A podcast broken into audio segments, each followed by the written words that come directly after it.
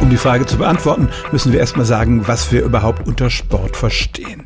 Beim Menschen ist es eine freiwillige körperliche Tätigkeit, die eigentlich nicht notwendig fürs Überleben ist, die wir also machen, entweder weil es uns Spaß macht oder weil wir ein Fernziel haben, zum Beispiel einfach fitter und leistungsfähiger zu werden. Gibt es sowas bei Tieren auch? Darüber gibt es erstaunlich wenig Forschungen.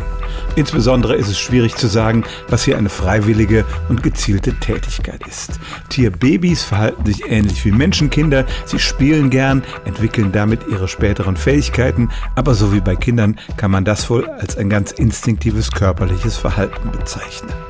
Raubtiere, die man in einen Käfig oder ein Gehege sperrt, die pflegen hin und her zu trotten, obwohl sie das zum direkten Überleben auch nicht brauchen. Und wenn man einen Hamster in einen Käfig steckt, dann geht er gerne in sein Laufrad und läuft. Dazu gibt es auch Untersuchungen, dass denen das offenbar Spaß macht und es nicht nur so ein Übersprungsverhalten aufgrund der Gefangenschaft ist.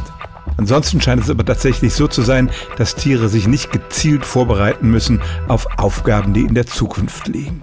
Bei Zugvögeln ist es zum Beispiel so, die setzen die entsprechenden Muskeln, die sie für den Langstreckenflug brauchen, ganz automatisch an. Sie müssen dazu vorher keine längeren Turnübungen machen.